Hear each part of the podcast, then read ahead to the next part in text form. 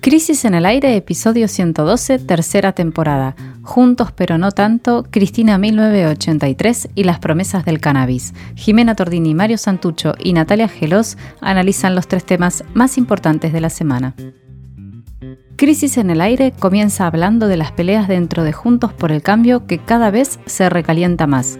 ¿Se puede romper la coalición opositora o van por la unidad, aunque duela? En el segundo bloque repasamos el discurso de CFK en la UOM. ¿Hay luz verde para el 2023? Por último, abrió Expo Cannabis y repasamos su verde prosperidad y las deudas sin saldar. Bienvenidos a Crisis en el Aire.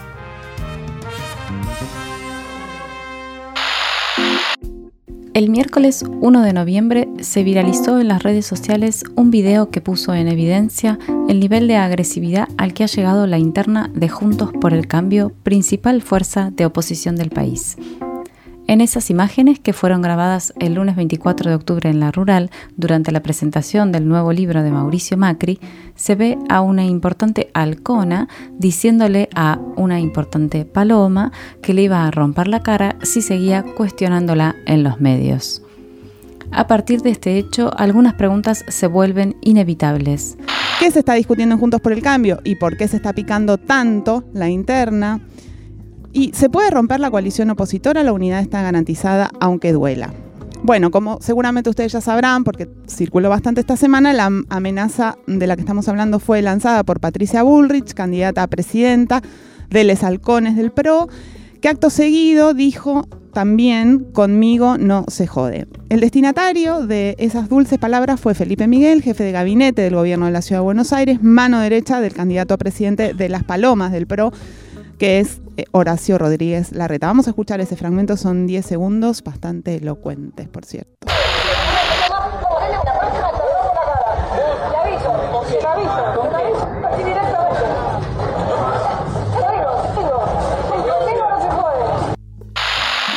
Bueno, ahí se escucha, ¿no? La próxima aviso. Conmigo, no se, conmigo no se jode. Y no parece un chiste, ¿no? O sea, eh, La, la, situación después medio, ya las redes sociales convierten todo medio en una gracia, pero el tono no es gracioso. en ese momento era bien visceral. Bueno, este episodio obviamente tuvo réplica inmediata. El bueno de Felipe Miguel denunció que, sabía que con eso se había cruzado un límite y que las diferencias no se resuelven con violencia. La inefable Patricia Bullrich no se mostró arrepentida de esto y cuestionó la hipocresía del arretismo, ¿no? A pesar de, esto, en Juntos por el Cambio, lo que sigue primando es la idea de que todas estas diferencias son lógicas, que están dentro del marco de lo esperable, pasan las mejores familias. Ahora vamos a escuchar, a partir de esto, el análisis de un gran conocedor de este espacio, que ahora lo ve a la distancia, Estamos hablando de Jaime Durán Barba, artífice de la llegada de Mauricio Macri al gobierno de 2015, que le pedimos que nos cuente qué se está discutiendo hoy en la principal fuerza de la oposición. Y desde Ecuador nos mandó este audio. Eh, sí, porque le, pedimos, ah. ayer estuvimos hablando con, con él, con Jaime Durán Barba, que hace mucho no está en el día a día, pero que sigue de cerca lo que está pasando acá y que además conoce, eh, conoce muy bien, ¿no? íntimamente eh, todo, toda esta trama, sobre todo en el PRO, que está tomando, eh, que está tomando como un cariz preocupante. Las discusiones internas en el Frente para el Cambio son discusiones más bien menores. En general, los que integran esa coalición tienen puntos de vista comunes acerca de lo que se debe hacer en la Argentina y pretenden ser una alternativa frente al actual proyecto eh, del kirchnerismo. Se han dado algunos choques en los últimos días entre dirigentes, especialmente del PRO, que tienen que ver con este clima de agresividad y de fanatismo que ha dejado en nuestra cabeza la pandemia. Estamos en un mal momento de la humanidad. La tercera revolución industrial disolvió mucho las relaciones humanas. Los algoritmos nos contactan permanentemente con personas que sienten o ven el mundo de una manera semejante y terminamos creando pequeños mundos en los que creemos que todos están de acuerdo con lo que pensamos. cuando nos topamos con los distintos, enfrentamos lo que nos parece mentira y nos suponemos. Esto agudiza los enfrentamientos en todos los órdenes de la vida y también en el eh, mundo político. De todas formas, estas discrepancias que se dan en eh, este sector eh, de la política argentina son normales. En todos los países, cuando hay una interna, distintos dirigentes pretenden una candidatura, y eso es legítimo, y defienden sus puntos de vista con vehemencia para lograr su objetivo. No creo que esto altere la unidad del Frente del Cambio y mi impresión es la de que se superará pronto a través de un diálogo civilizado. Bueno, como escuchamos a Durán Barba, em, el, consultor atribuye la agresividad verbal de los candidatos de la derecha que hemos visto en estos días y que, y que viene creyendo a los efectos de la pandemia raro. Y confía en que finalmente se impondrá la argumentación racional. Este es un poco el, tipo de análisis que encontramos en casi todos los dirigentes de Juntos por el Cambio. Después vamos a ir escuchando algunas otras voces. Sin embargo, hay razones propiamente políticas para pensar que la fractura expuesta que se está evidenciando no tiene una resolución tan fácil. Algunas de estas razones las expuso eh, hace poco el otro analista que conoce bien el paño, en este caso el periodista Carlos Pañi en su habitual artículo de análisis que publica el diario La Nación cada jueves, eh, en donde ahí Pañi planteó tres premisas que fueron claves para cimentar la unidad opositora en su origen y que hoy eh, ya no se verifican tan fácilmente, han mutado esas premisas, provocando, en cierto modo, una tendencia a la disgregación. La primera de ellas era la posibilidad en su momento, en el 2015-2014, de que el kirchnerismo pusiera en juego una deriva autoritaria, cuando había dicho Cristina, no, vamos por todo o algo así, lo cual en su momento operó como un factor que galvanizó a la oposición, ¿no? Vamos a juntarnos todos porque lo que viene en, remojo las diferencias para eh, ganar sí o sí. Lo que pasa que es obvio, dice Pañi también, que lejos está el gobierno de Alberto Fernández de esa opción, más bien todo lo contrario, parece, no sé cómo, eh, no, parece muy autoritario Alberto Fernández precisamente. Por eso, ahora que no hay cuco, la pregunta que aparece es hasta qué punto tiene sentido van Juntos por el Cambio. ¿no? La segunda premisa de la unidad en Juntos por el Cambio era el liderazgo indiscutido de Mauricio Macri, que también hoy aparece cuestionado tanto por el radicalismo que fue el socio minoritario siempre de la coalición, como al interior del mismo PRO desde que la reta quiere ser presidente y por lo tanto necesita disputar ese liderazgo. Y el tercer factor que generaba cierta homogeneidad en la coalición era la, la moderación, un poco el haberse corrido hacia el centro, el famoso gradualismo, que Macri había adoptado como máscara para llegar al gobierno y generar estabilidad, eh, y que había sido muy influenciado por Durán Barba, que lo acabamos de escuchar, y también por Marcos Peña, su otrora asesor, ¿no? Hoy la iniciativa dentro de Juntos por el Cambio lo tiene claramente la derecha, los halcones, y el propio expresidente se ha liberado de todas esas ataduras progres para mostrarse tal cual es un aspirante a convertirse en el Trump de las Pampas. Sin embargo, entre la militancia y la dirigencia de Juntos por el Cambio, como decíamos antes, sigue primando el optimismo y descartan la posibilidad de una ruptura. Le preguntamos precisamente a Rosendo Grobocopatel, que es coordinador del equipo de comunicación del PRO, si él cree que puede llegar a romperse la coalición y nos respondió lo siguiente. Creo que hay distintos fundamentos para, creer que no. Creo que Juntos por el Cambio tiene una posibilidad real y concreta de ganar el año que viene la presidencia y esa posibilidad de ganar creo que unifica a los distintos actores de la coalición, más entendiendo a nivel provincial, los armados provinciales, donde las cosas están más cerradas, la necesidad de, del frente completo con todos sus, matices y sus referentes es, es más marcado inclusive. Creo que hay una mayor instalación social, no solo esos dos puntos anteriores que te decía, sino que creo que una mayor instalación social de, del valor de Juntos por el Cambio. Un montón de gente considera que Juntos por el Cambio es la fuerza transformadora y si alguien se va, sienten que la está hay un costo mayor a irse.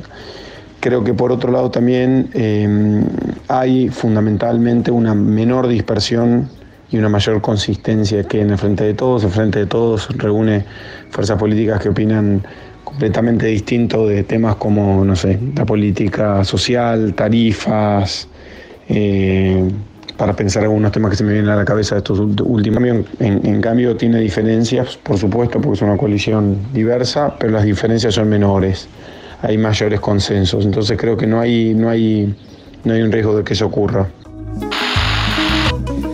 Bueno, la, esta situación, esta discusión hacia el interior de Juntos por el Cambio tiene muchas capas, muchas zonas donde se ocurre, donde está ocurriendo y se expresa también en los distritos, ¿no? Donde hay que ir definiendo no solo se trata de definir quién va a ser candidato a presidente, sino también quién va a ser candidato en cada distrito. Entonces, en la ciudad de Buenos Aires, el PRO tiene un candidato definido, que es Jorge Macri, que es primo del expresidente y hasta hace poco fue intendente de Vicente López, pero lejos está de ser una figura de consenso, ya que el mismísimo jefe de gobierno, Horacio Rodríguez Larreta, parece inclinarse por un candidato radical, que es Martín Lustó, que todo el tiempo aparece, ¿no? Fotos de Larreta con Lustó, Larreta en actividades, bueno, esa situación.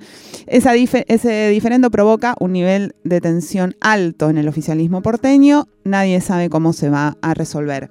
Y al mismo tiempo, en el principal distrito electoral del país, que es la provincia de Buenos Aires, bueno, el, enfrentamiento es más, promete ser más agónico todavía que esto, porque allí la competencia sí tiene un aspecto ideológico nítido, no, no, no parece ser tanto como decía Rosendo eh, Grobo Copatel recién en el audio, ¿no? Que todos están de acuerdo. En la provincia de Buenos Aires parece haber diferencias más eh, de fondo. Del lado de la, retista, el candidato es Diego Santilli, que fue vicejefe de gobierno porteño también hasta hace poco, pero por el lado de Patricia Bullrich hay cinco candidatos distintos.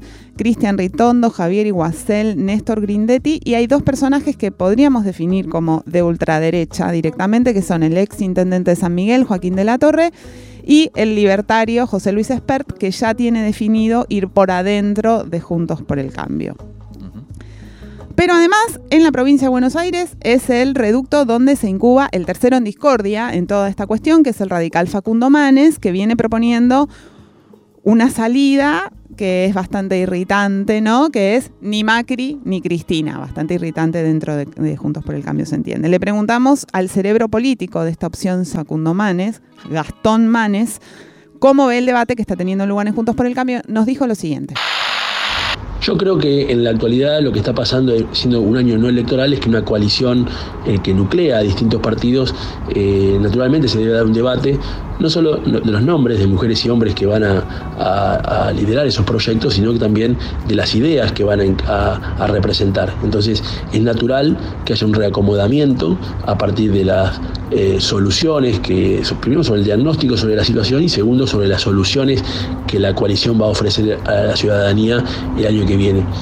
Estos reacomodamientos son naturales, son propios y desde el radicalismo lo que estamos eh, sosteniendo es que, la, coalición tiene que tener un nuevo semblante y creemos que ese semblante eh, debe estar eh, liderado por, por el radicalismo para justamente convocar desde un lugar diferente, no desde los extremos, convocar desde el centro popular a una nueva mayoría que tienda a construir un, nuevo, un nuevo rumbo del país y salir de esta grieta que nos empobrece, nos embrutece y nos, no nos deja eh, construir futuro. Ahí lo escuchamos a Gastón Manes poner un poco de paños fríos a esta situación, ¿no? Aunque, bueno, dentro de Juntos por el Cambio, el radicalismo puede ser efectivamente un factor de quiebre por muchos motivos. Lo que hay que ver es si lo que prima es la lógica de la conveniencia de cada dirigente en particular o si lo que logran recuperar el carácter de partido popular que en algún momento tuvieron algunos de los protagonistas de esta discusión que está teniendo lugar ahora en el campo opositor nos recomendaban no solo mirar la ciudad de Buenos Aires o la provincia de Buenos Aires, sino abrir un poco el mapa y ver qué está pasando en las provincias, donde los armados territoriales tienen un peso específico en el destino de la coalición. Para ver un poco más allá, entonces nos fuimos a Tucumán, para intentar percibir un poco cómo se mira desde allá ese asunto y le pedimos a Gabriela Baigorri, que es periodista de la Gaceta y que sigue precisamente todo lo relacionado con Juntos del Cambio, por el cambio que nos cuente un poco cómo ve la situación y gentilmente nos envió el siguiente audio. Todo lo que sucede Juntos por el Cambio en el ámbito nacional repercute necesariamente en eh, el armado tucumano. Eh, es la principal fuerza de la, de la oposición aquí, pero está eh, totalmente desmembrada y partida en dos en dos grandes grupos, uno que está liderado por un socio político de Rodríguez Larreta, que es el intendente de la capital Germán Alfaro, que es peronista, y otro que está encabezado por eh, un aliado del radical Gerardo Morales, que es el presidente de la Unión Cívica Radical Local y diputado nacional eh, Roberto Sánchez. Eh, entre ellos dos parecen haber diferencias irreconciliables, hubo demasiadas polémicas al respecto. De hecho, la mesa de Juntos por el Cambio como tal no se reúne desde febrero, la mesa con todos los partidos. Eh, Tucumán no tiene un sistema de internas, por lo cual la dificultad para definir las candidaturas es hoy por hoy el principal inconveniente y ahí es donde entra a, jugar la mesa nacional también. Eh, hay, un sector del arretismo local que probablemente apueste a que la definición venga eh, por dedo de parte de... Los referentes nacionales, hay otro sector, el radical, que, espera que se pueda eh, acordar o definir mediante encuestas, porque les va mejor en, las mediciones, por lo menos aquí en la provincia. Entonces hay un escenario que está bastante complejo, eh, tanto local como nacional, para Juntos por el Cambio y todo lo que sucede en el ámbito eh, nacional genera mucha expectativa y también condiciona el futuro de Juntos por el Cambio en Tucumán. Bueno, la escuchábamos a Gabriela Baigorri eh, mandarnos un audio sobre cómo estaba eh, la cosa en Tucumán, eh, gracias también a las gestiones de nuestros amigos y amigas de Metacrisis desde Tucumán. hay mucho más para decir, la verdad que es un tema que vamos a seguir de cerca de acá hasta el año que viene, donde cuando se hagan las elecciones. Tenemos acá, de hecho, el libro de Mauricio Macri que lo estuvimos leyendo. Pronto, ¿Qué tal? Pronto lo comentaremos. Eh, pero se nos acaba el tiempo de este primer bloque. Y quiero hacer una reflexión final sobre un poco cómo leer este, esta, esta como intensificación ¿no? y esta deriva de la discusión al interior de Juntos por el Cambio en el marco de una pregunta una, una pregunta más, más amplia sobre la democracia. ¿No? Hoy eh, nos acercamos a los 40 años de, democracia y está este tema en discusión y creo que es interesante, eh, cambio, para, para, para pensar el estado de la democracia hoy. Y hay cuatro elementos que se me ocurrieron o que, o que pensaba mientras preparábamos e investigábamos ayer para el, para el bloque que tiene que ver, uno, con el tono de la discusión política. Bueno, lo que escuchamos, ¿no? Bullrich diciéndole que va a quedar trompada a otro, como Felipe Miguel, el, agredido, denunciando violencia, ¿no? En el marco entre la emergencia de la violencia política actual en Argentina con el atentado a la vicepresidenta y un tono de la discusión en el cual ya no hay medias tintas. Y Patricia Bullrich incluso reivindicando esto, ¿no? Diciendo, bueno, esto es lo. Así le respondemos a la hipocresía. Es una deriva como que la violencia es algo más auténtico, ¿no? Sí, vuelve a tener un lugar claramente y esto... O sea, es, eh, no, lo digo yo, digo, aparece como que si la violencia fuera más auténtica que cierto caretaje. Exacto. Y además tengamos en cuenta que eso sucedió en el marco de la presentación de este libro, en donde supuestamente el líder de la coalición iba a traer las ideas para, bueno, y ahí se estaban los dirigentes, se estaban eh, prometiendo eh, trompadas. El segundo tema importante tiene que ver con la derechización. Lo planteaba Pañi en su análisis y lo hemos visto, y no quería dejar de mencionar esto. Hoy estaba recordando, estaba buscando cuándo fue que Mauricio Macri se sacó una foto con Donald Trump en Estados Unidos en una visita que tuvo y la tuiteó, la publicó como si fuera casi una especie de indicador de hacia dónde va hacia, hacia, hacia dónde, ya no el para qué, sino hacia dónde. Eh, y esto fue el 7 de abril de este año. O sea, ya después de había sucedido las elecciones en, Estados Unidos, ya Trump había denunciado fraude, ya habían tomado el Capitolio, ya Trump estaba en esta deriva y Macri fue y se reunió con él, se sacó una foto y la publicó en Twitter. Y además, hace una semana, 10 días, tuvimos la visita de Eduardo Bolsonaro en Argentina, donde se entrevistó, entre otros con Patricia Bullrich, con eh, Joaquín de la Torre, con varios candidatos de los que venimos diciendo. O sea que la opción hacia la derechización de eh, Juntos por el Cambio parece ser una vía muy clara y más después de las elecciones en Brasil y de la gran performance de la ultraderecha, ¿no? Tercero, el radicalismo, la opción del radicalismo. Ahí aparece muy claro, o recupera su, eh, eh, como decía Nati, su estirpe de Partido Popular que quiere como tener un horizonte, o reproduce lo que sucedió en Brasil con el Centrao, con esos partidos que todo se llama fisiologismo, que en donde se pone de los candidatos, de las figuras, Las de la- individualidades. Exacto, el rosqueo de, bueno, ¿qué me conviene más a mí? ¿Ir por adentro o ir por afuera? Esa es otra, otra cosa importante para ver que va a poner del tono al sistema político que viene, ¿no? O sea, la sensación es que se sale de la polarización y hacia dónde se va. Ahí también hay que ver el radicalismo, cómo funciona en este, en este juego. Y la cuarta, por ahí menos importante, pero cerrar hay que dejarlo en, plantearlo, es que toda esta discusión de Juntos por el Cambio y también la de Frente de Todos se da en torno a la idea de suspender las pasos, que es una de las iniciativas hoy del kirchnerismo, eh, que se va a discutir en las próximas semanas en la Cámara de Diputados y en el Senado, y que, bueno, también ya tiene que ver con cuáles son las reglas de juego eh, para las elecciones del año que viene. Válvulas de papel, aire, podcast y transmisor. Crisis en el aire. Revista sonora transmedial.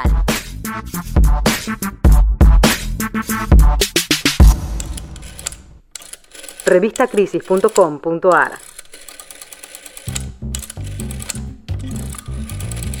La semana política terminó ayer viernes a la tarde con el regreso de Cristina Fernández de Kirchner a un escenario después del atentado del que fue víctima y del que esta semana se cumplieron precisamente dos meses. En un acto convocado por la Unión Obrera Metalúrgica, la vicepresidenta volvió a criticar al gobierno que integra, aunque esta vez rescató a uno de sus protagonistas y culminó dejando la puerta abierta a un Cristina 2023.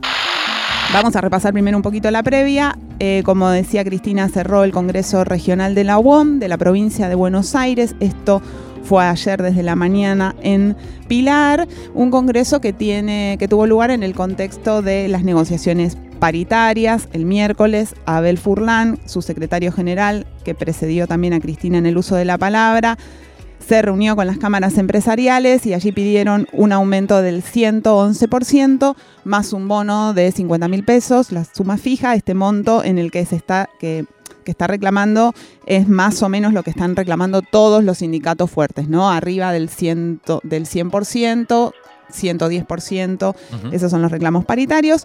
La parte central de discurso de Cristina, que duró en total unos 40 minutos, estuvo dedicado a, analizar la caída de la participación de los trabajadores en la economía. Eso fue como el punto central que vino con filminas, todo. Allí ella esbozó un diagnóstico, vamos a escuchar un minuto de lo que dijo respecto a este tema. Nunca ha habido una participación tan baja de los trabajadores en el Producto Bruto Interno como la que estamos teniendo hoy, absolutamente regresiva.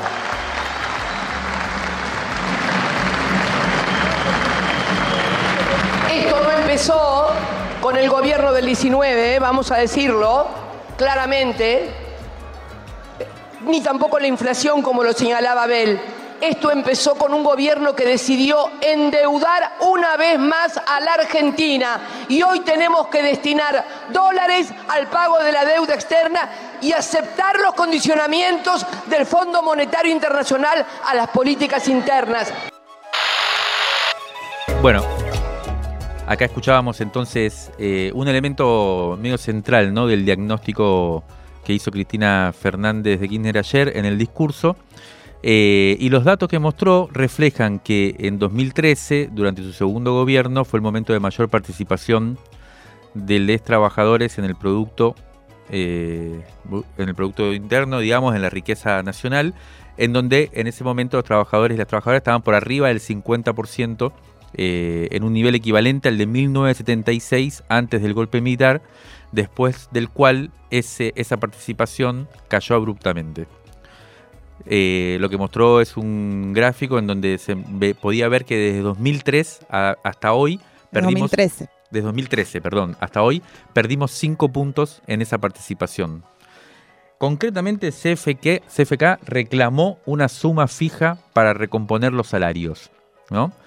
Eh, que está, eh, es un reclamo de varios sindicatos, en particular por la, de la UOM, y aclaróse Cristina Fernández que eh, esta demanda no va en contra de las paritarias porque, como se sabe, esto es una gran discusión al interior del sindicalismo. La mayoría de los sindicatos y sobre todo la conducción de la CGT se opone y hay una discusión en este momento que se va a saldar a fin de año, ¿no? no precisamente plantean hacerlo ahora a fin de año. También se refirió Cristina Fernández a la inequidad tributaria y específicamente al impuesto a las ganancias, una cuestión que ahora aparece con fuerza en los discursos y en los proyectos legislativos del kirchnerismo, pero que si persiste de este modo es porque no se la reformó cuando la relación de fuerza realmente daba para hacerlo. Esto fue una discusión también importante entre los sindicatos, incluso el moyanismo, con en ese momento eh, el kirchnerismo del gobierno. ¿no? Y en esa, en esa misma oración, eh, Cristina Fernández de Kirchner rescató al ministro de Economía, Sergio Massa, eh, de quedar sumergido por las críticas a la política del gobierno de Alberto Fernández, o sea, hizo una distinción, ¿no? Eh, y lo avaló, diciendo que estaba haciendo un gran esfuerzo. Vamos a escucharlo precisamente en las propias palabras de Cristina Fernández.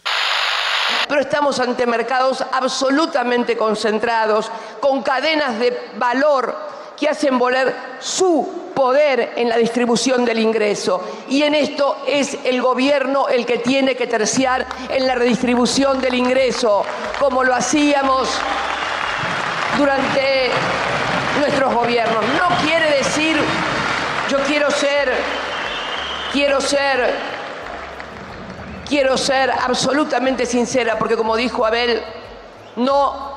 Eh, Nunca miento, no miento. Podrá, tener muchos defectos, pero no el de mentirosa. El ministro de Economía está haciendo también un gran esfuerzo administrando las consecuencias de lo que pasó.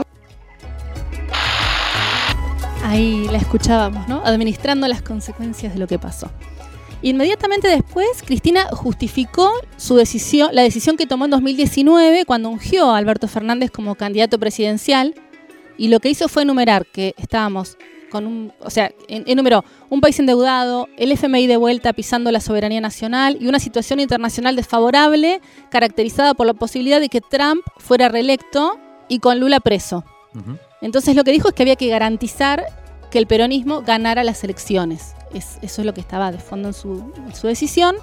Y mientras esto sucedía, Alberto Fernández estaba en otro acto con Evo Morales, expresidente de Bolivia, y ahí él habló de enfrentar a la derecha y volverle a ganar un acto del presidente Alberto Fernández que tuvo bastante menos público que el de la vicepresidenta, ¿verdad? Estaba todo el mundo prestando atención a lo que decía Cristina.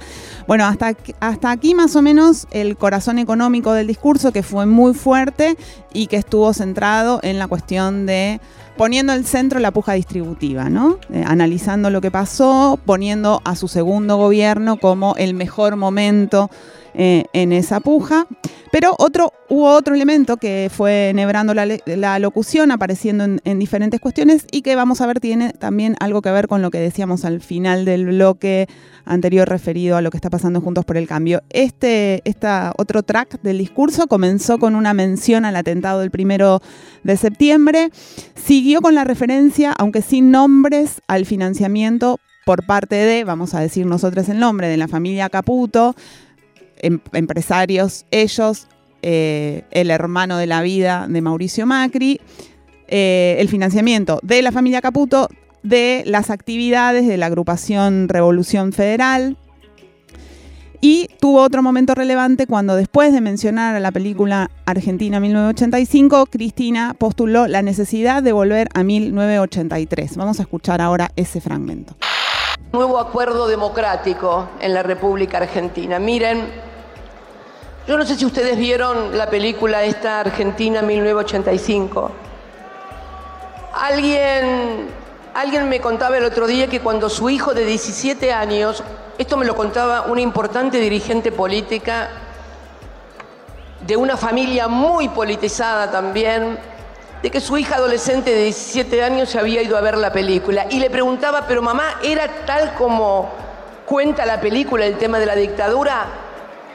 Y yo conversando con ella le decía, ¿te das cuenta que si tu hija está desinformada en esto, lo que puede ser el resto de la sociedad? Vivimos en una sociedad donde aparentemente todo el mundo se informa a través de un celular y en realidad nadie está informado de las cosas que realmente pasan y de las cosas realmente importantes. Creo que en este sentido, un acuerdo democrático en el cual la violencia, fundamentalmente una forma de hacer política que se ha constituido en el agravio, en el insulto, en desear la supresión del otro, se ha eliminado. Esto fue la Argentina del año 83, de la cual vamos a cumplir el año que viene 40 años de democracia. Es necesario volver a reconstruir el acuerdo democrático donde las diferencias no pueden ser solo a través de la violencia. Bueno, lo que decíamos, ¿no? En el cierre del bloque anterior, vuelve, eh, se pone en el centro esta oposición entre democracia y violencia, ¿no? Sí, la verdad que mm, empieza a quedar claro cuál va a ser ¿no? la narrativa y cuál va a ser la estrategia. Efectivamente, como decía Jiménez también al principio, eh, fue, hubo algunos gestos en otro momento, no sé si lo vamos a poner después, pero dijo algo así como voy a hacer cualquier cosa, voy, voy a hacer lo que haya que hacer para recuperar el gobierno y para que la, vuelva a haber felicidad. Pero eh, mm, a mí me da la sensación, yo eh, tengo algunos puntos de, de, pregunta, ¿no? interrogantes sobre esta narrativa, cómo está construida también. Eh, porque lo primero que me llama la atención es que se, se genera de una forma un poco nostálgica, ¿no? O sea, como que se ve todo el tiempo hacia el pasado y no, y, no hay una propuesta tanto de eh, una novedad o una, o una innovación. A un pasado que es el inmediatamente posterior al final de la dictadura, ¿no? Que además es un pasado que la mayor parte de las generaciones ni siquiera nosotros vivimos, ¿no? Éramos niños en ese momento, ¿no? O sea, es como eh, una nostalgia de unas imágenes sobre ese pasado. Y es, pero es una composición, en términos eh, económicos, sociales, como decíamos al principio, es una vuelta a los gobiernos kirchneristas, ¿no? Es una vuelta ahora, a principios del siglo XXI, en donde la, composición de la, de la renta y demás era más favorable a los trabajadores y trabajadoras. Y en términos políticos y ciudadanos es una vuelta al 83. Entonces es una composición entre el alfonsinismo y el kirchnerismo para generar entonces una imagen posible de gobierno asentado, uno podría decir, en los criterios mínimos ¿no? de lo que uno podría pensar como sociedad deseable, que básicamente no nos matemos y más o menos lleguemos a fin de mes. Esa sería como la propuesta.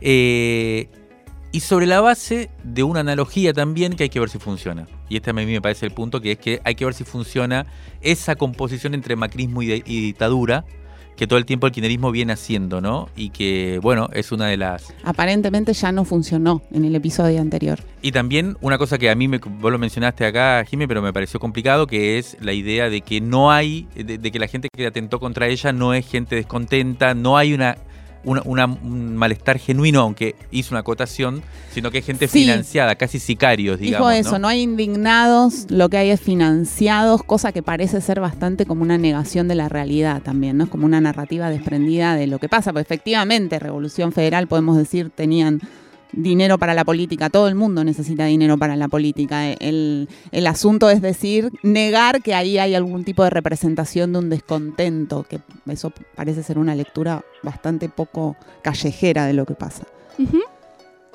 Bueno, así las cosas, el discurso llegó a su momento final y vamos a escuchar un poquito cuál fue ese cierre para, digamos, dialogar un poco con esto que estamos hablando. Muchas gracias realmente Muchas gracias realmente de corazón. Saben que yo voy a hacer, como siempre, voy a hacer lo que tenga que hacer para lograr que nuestro pueblo, nuestra sociedad, pueda organizarse en un proyecto de país que vuelva a recuperar la ilusión, la fuerza y la alegría de nuestra gente. Éramos un pueblo alegre. Los recuerdo aquel 9 de diciembre del 2015 en la Plaza de Mayo y éramos alegres. Volvamos a recuperar esa alegría que tuvimos alguna vez, la alegría de que el sueldo alcanzaba, la alegría de ir al trabajo, la alegría de saber que había futuro. Esa alegría nos la merecemos los argentinos y las argentinas. Bueno, en el cierre quedó explícito entonces un poco esto que veníamos comentando antes, ¿no? Eh, yo diría tres elementos para, para, dejar como síntesis y seguir pensando, ¿no? Después cómo, cómo va a evolucionar esto. Uno es que en esta frase final, Cristina Fernández y en algunos otros guiños da a entender claramente de que eh, está dispuesta a ser candidata el año que viene. Eso hay que ver si se concreta. Por lo pronto es una estrategia que ya está poniendo en juego y que tiene una serie de efectos ¿no? sobre la coalición oficialista y sobre el terreno tal y como se prepara. O sea, ella está diciendo y, después... sobre la oposición también, ¿no? Por eso, y sobre la oposición. Y mucha gente después, cercana a Cristina, comentó esto y salió a decir, bueno, efectivamente tenemos candidata. Ese es un primer elemento importante. El segundo elemento importante es lo que veníamos diciendo en la narrativa. O sea, claramente el eje ahí es recuperar... En un momento dijo algo así, lo podemos hacer porque ya lo hicimos, ¿no? Esto también lo vengo escuchando en varias gente del kinerismo y decir, bueno, vamos a recuperar esa felicidad. Y con el, hay un proyecto también, está claro en todo el discurso, de qué manera se dónde están puestas las fichas para recuperar eso, ¿no? Porque también habló de vaca muerta como eje. Exacto, sí, también lo, reivindicó como... Sí, sí, es como si estuviéramos a, las puertas de poder recuperar ese pasado perdido que vino a ser interrumpido por, bueno, el macrismo. El fondo. Eh, y que es un proceso histórico, ¿no? De continuidad. Bueno, ese es el segundo elemento. Y yo creo que hay un tercer elemento no dicho, aunque también lo planteó cuando ella reivindicó la elección de Alberto, ¿no? Eh, como en ese momento circunstancial de la historia era necesario y lo reivindico. Y hay una, narrativa que pone muy claramente en juego el elemento de Lula, ¿no? o sea, se lo dijo, Lula estaba preso en ese momento. Claro, y ahora Lula volvió y, ya es eh, presidente de vuelto. O sea, hay una serie de elementos ahí que en donde Cristina hace jugar lo de Lula acá. La pregunta de vuelta es, y ahí está la diferencia, o sea, ¿podrá identificar el kirchnerismo a, el, a Juntos por el Cambio con el bolsonarismo? ¿Hay una analogía posible? Bueno, en el primer bloque veíamos que algo así, pero hay un elemento más complicado todavía, que es que quien gobierna hoy es el Frente de Todos. Lula le ganó a el bolsonarismo en el gobierno, en un gobierno que se comió una pandemia y una guerra, y hubo mucho voto opositor, mucho voto de descontento con el gobierno. En este caso, Cristina también está gobernando, es la vicepresidenta de la nación, y entonces es un juego complejo el de ponerse como opositora y, ganar las elecciones. Ya salió Crisis 54. ¿Y ahora qué? ¿Y ahora qué? Una edición sobre la nueva violencia política en el país que se quedó sin respuestas. Pedila ahora mismo en la tienda de revistacrisis.com.ar. Mario Santucho conversa con Juan Grabois. La trama narco en el conurbano norte por Juan Pablo Hudson. Gabriela Figueroa y la epopeya clandestina de Les Hermanes Osores una crónica sobre cosechadores de marihuana en California. El ensayo visual es sobre aquella promesa atómica en la Patagonia. Todo eso y mucho más. mucho más. Suscríbete y te la mandamos sin costo de envío a todo el país. Crisis, una revista que te queda. Revistacrisis.com.ar Rescate emotivo, un diamante impreso en una crisis, 1973-2021. Crisis 56, octubre de 1987. El escritor Daniel Moyano recuerda a Antonio Di Benedetto a un año de su muerte. Los torturadores de la dictadura militar argentina golpearon sistemáticamente en la cabeza todos los días y a la misma hora, durante casi dos años, al escritor Antonio Di Benedetto para que diga qué había hecho en Cuba. Antonio que nunca estuvo en ese país, murió el año pasado en un hospital de Buenos Aires tras la extirpación de un tumor cerebral producido por esos golpes sistemáticos. Según el escritor Ernesto Sábato, gracias a cuyas gestiones se le dio la opción de elegir el camino del exilio, con su muerte la literatura argentina pierde uno de sus más valiosos exponentes y sus relatos perdurarán sin duda en la historia de la literatura en lengua castellana.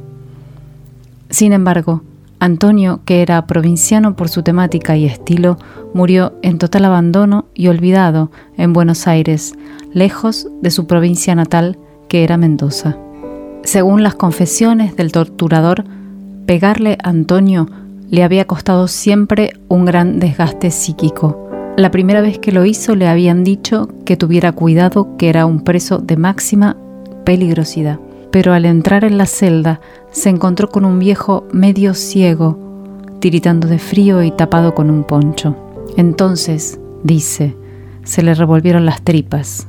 Era muy duro torturar a una persona que entró joven en la cárcel y a los pocos meses era un abuelo decrépito. Y para colmo, cuando lo insultaba, incitándolo a reaccionar para poder pegarle sin remordimiento, el abuelo se ponía a hablar de literatura, a citar a poetas y filósofos como si no pasara nada, como si no estuviera en un calabozo con la vida permanentemente amenazada. Te juro, se sinceró el verdugo, que cuando él se ponía así, la víctima era yo.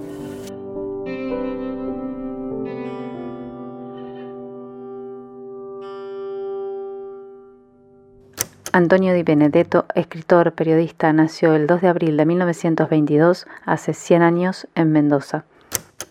El Di Benedetto que llegó a Madrid no era ni la sombra del que yo había conocido años antes, dice Moyano en esa nota.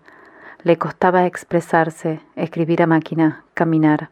Ignorábamos entonces todos sus amigos, porque él siempre guardó silencio en todo lo de la cárcel, lo de los golpes en la cabeza.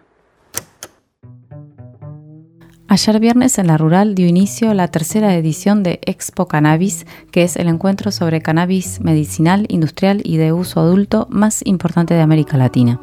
En este tercer bloque de Crisis en el Aire nos adentramos en el mundo del cultivo y nos preguntamos por las discusiones todavía abiertas sobre soberanía y legalización del consumo.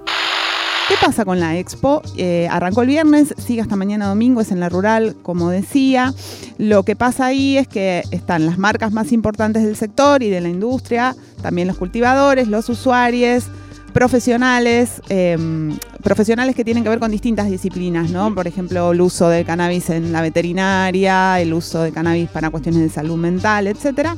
200 stands bastante transversal en el, evento. Este año participan desde la ministra de Salud, Carla Bisotti, hasta el gobernador de Jujuy, Gerardo Morales, donde sabemos, porque sabemos, ¿no? En Jujuy hay una empresa estatal de producción de, plantas, Canava se llama, que dirige el hijo de Gerardo Morales, del gobernador radical él, Gonzalo Morales, y que es la primera planta de producción de cannabis medicinal de la Argentina.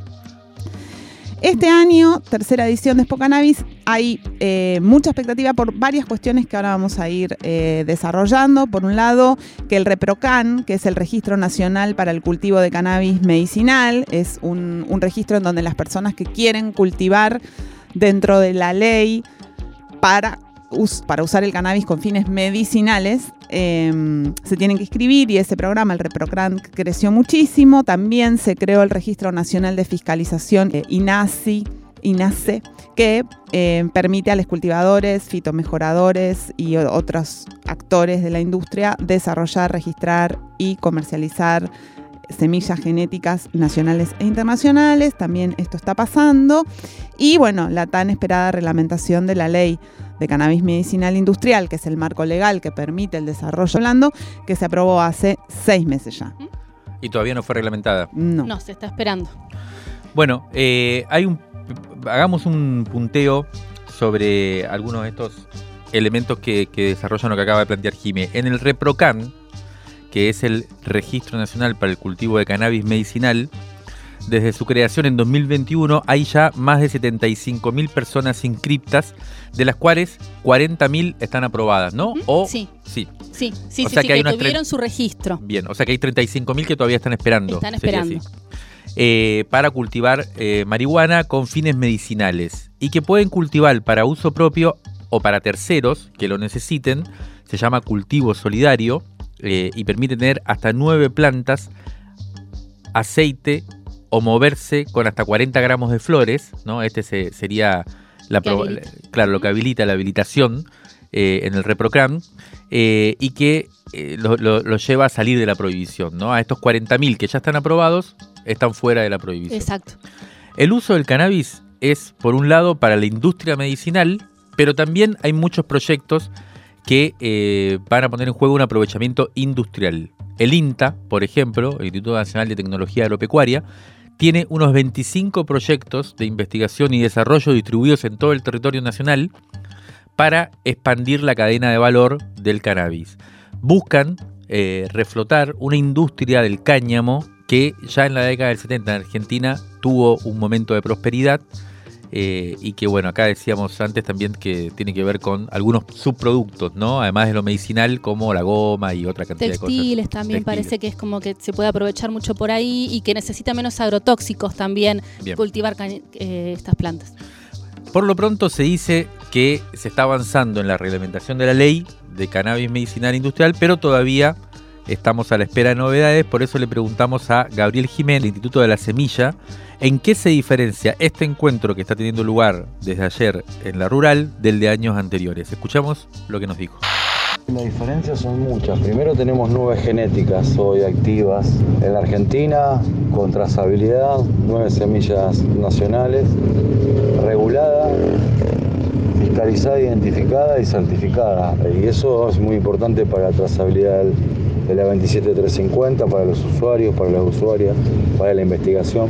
Y mm, la verdad que la construcción de una mm, genética nacional lo que hace es que la cadena de valor no sea dolarizada al inicio de la semilla, en este caso el inicio de la, de la cadena de valor. Así que creemos que vamos a tener unas cantidad muy importante a fin de año, vamos a estar pasando largamente las 15 variedades y, con la posibilidad de, que vengan genéticas extranjeras para poder hacer mejoramiento para la investigación, para potenciar la industria. Pero el modelo de desarrollo mm, que se puede proponer es absolutamente de encadenamiento, es con cadenas de valor con pequeños, medianos productores, con cooperativas de productores, pero de todas las eslabones de la cadena, no solamente para la producción. Estamos construyendo una industria que tiene un gran potencial con identidad nacional. Y ese me parece que es el desafío, cómo hacemos una industria agropecuaria del cannabis de punta para los 10 años que vienen, con gran potencial de mercado interno, pero sobre todo externo. Hay muchas fichas puestas en, el potencial y en esto de que la industria crezca.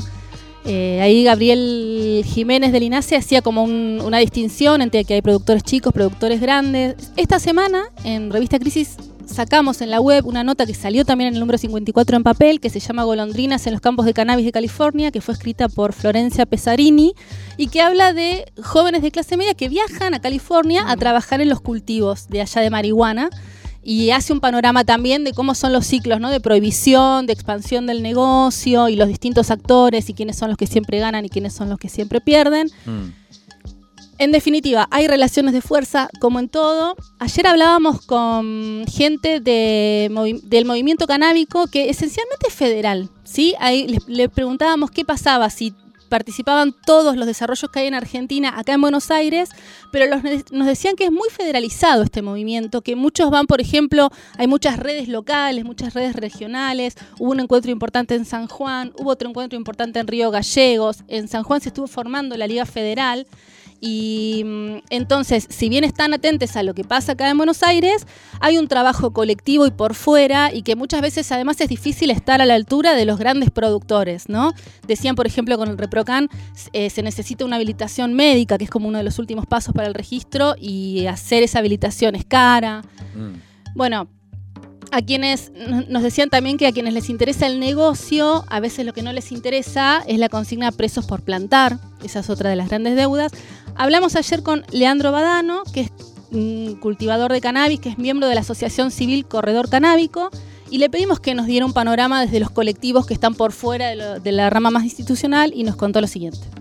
Nosotros, como corredor canábico, no queremos dejar de destacar un debate que nos atraviesa transversalmente a todo el, movimiento canábico y al sector industrial también, eh, que es tan importante como el avance en registros, en industria y en medicina, que tiene que ver con el para qué, el quiénes y el cómo de esta industria canábica que nace.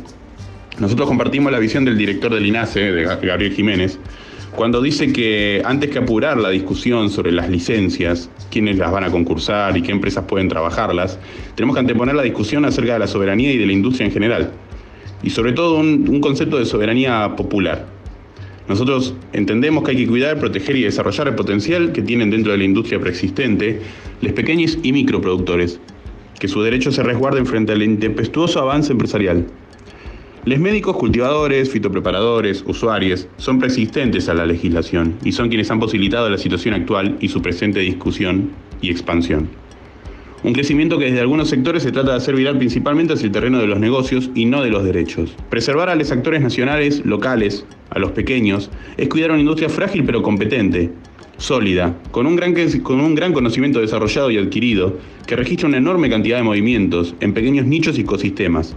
Velar por ese respaldo es cuidar la descentralidad, la federalización, los saberes y desarrollos populares de cada sitio, la biodiversidad, el medio ambiente y sobre todo la pluralidad de enfoques y experiencias. En este sentido, se trata cotidianamente de dividir la discusión económica comercial de aquella que tiene que ver con lo penal y los derechos, las libertades. Y eso no es solo un error, sino que muchas veces es malintencionado. Hasta que no haya una revisión de las causas penales que caen sobre los cultivadores, profesionales y usuarios, inscriptos o no, la sociedad argentina estará teniendo una enorme deuda consigo misma y además la necesidad de sincerarse. Hoy mantener viva la centralidad en que ambas discusiones van de la mano es clave para un desarrollo igualitario de la industria. No se puede montar un negocio legal sobre la libertad de quienes han dejado parte de su vida tras las rejas. Bueno, lo escuchamos a Leandro Badano, canavicultor. Bueno, es, importante no remarcar esto. Hay una discusión que es eh, económica, de modelo económico, de modelo de desarrollo, que es bueno, se, comienza a fundar una nueva industria respecto a la cual hay muchas expectativas, cuáles son las reglas, cómo se hace para que ese mercado sea eh, lo menos eh, antidemocrático que el capitalismo permite alojar, pero al mismo tiempo hay que decir que el Código Penal sigue penando con hasta 15 años de cárcel a los canabicultores y que a pesar de que en el 2009 la Corte Suprema de Justicia de la Nación declaró que la tenencia de estupefacientes para consumo personal es una conducta privada que está protegida por la Constitución, lo cierto es que sigue habiendo detenciones de personas por llevar eh, droga para su propio consumo en su mochila y esas personas son en general siempre las mismas, son las personas de los sectores populares porque esas detenciones, esos operativos se suelen hacer en los lugares donde viven los sectores populares y no en los lugares donde se divierten las clases altas y entonces de fondo de esta discusión está la cuestión de la legalización del consumo, una de las tantas cuestiones pendientes.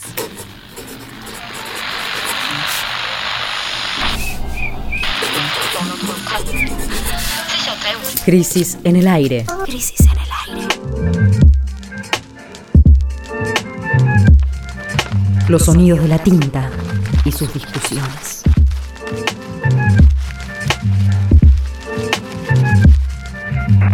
revistacrisis.com.ar